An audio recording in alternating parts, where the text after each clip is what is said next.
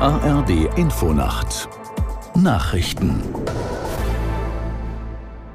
um 5 Uhr mit Gabriela Kühne.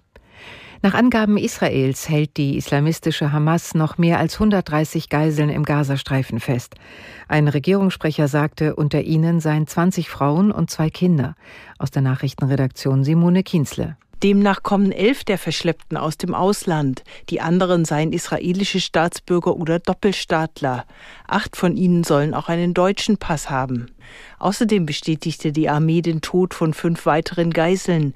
Insgesamt hatte die Hamas bei ihrem terroristischen Überfall auf Israel am 7. Oktober etwa 240 Menschen verschleppt. Die Hamas verlangt für die Freilassung aller Geiseln unter anderem einen langfristigen Waffenstillstand. Die Feuerpause wurde gestern nach sieben Tagen beendet. Bundeskanzler Scholz hält heute eine Rede bei der Weltklimakonferenz in Dubai. Dort nehmen seit gestern auch mehr als 140 Staats- und Regierungschefs teil. Scholz will in seiner Rede eine führende Rolle Deutschlands beim Kampf gegen den Klimawandel unterstreichen. Gestern hatte der Kanzler in Dubai den offiziellen Startschuss für den sogenannten Klimaclub gegeben. Ziel der 36 Mitgliedstaaten ist es, die Industrie so umzubauen, dass sie klimaneutral produzieren kann. Ein Berufungsgericht in Washington hat mehrere Zivilklagen gegen Ex-US-Präsident Trump zugelassen. Dabei geht es um seine Rolle beim Sturm auf das Kapitol im Januar 2021. Das Gericht stellte fest, dass Trumps Immunität als Präsident nur im direkten Zusammenhang mit seinem Amt gegolten habe. Das sei bei seinem Aufruf, den Parlamentssitz zu stürmen, nicht der Fall gewesen. Einige Politiker und Polizisten klagen gegen Trump wegen Verletzungen die sie bei den Ausschreitungen erlitten hatten. In der Fußball-Bundesliga hat der erste FC Köln die Abstiegsränge verlassen.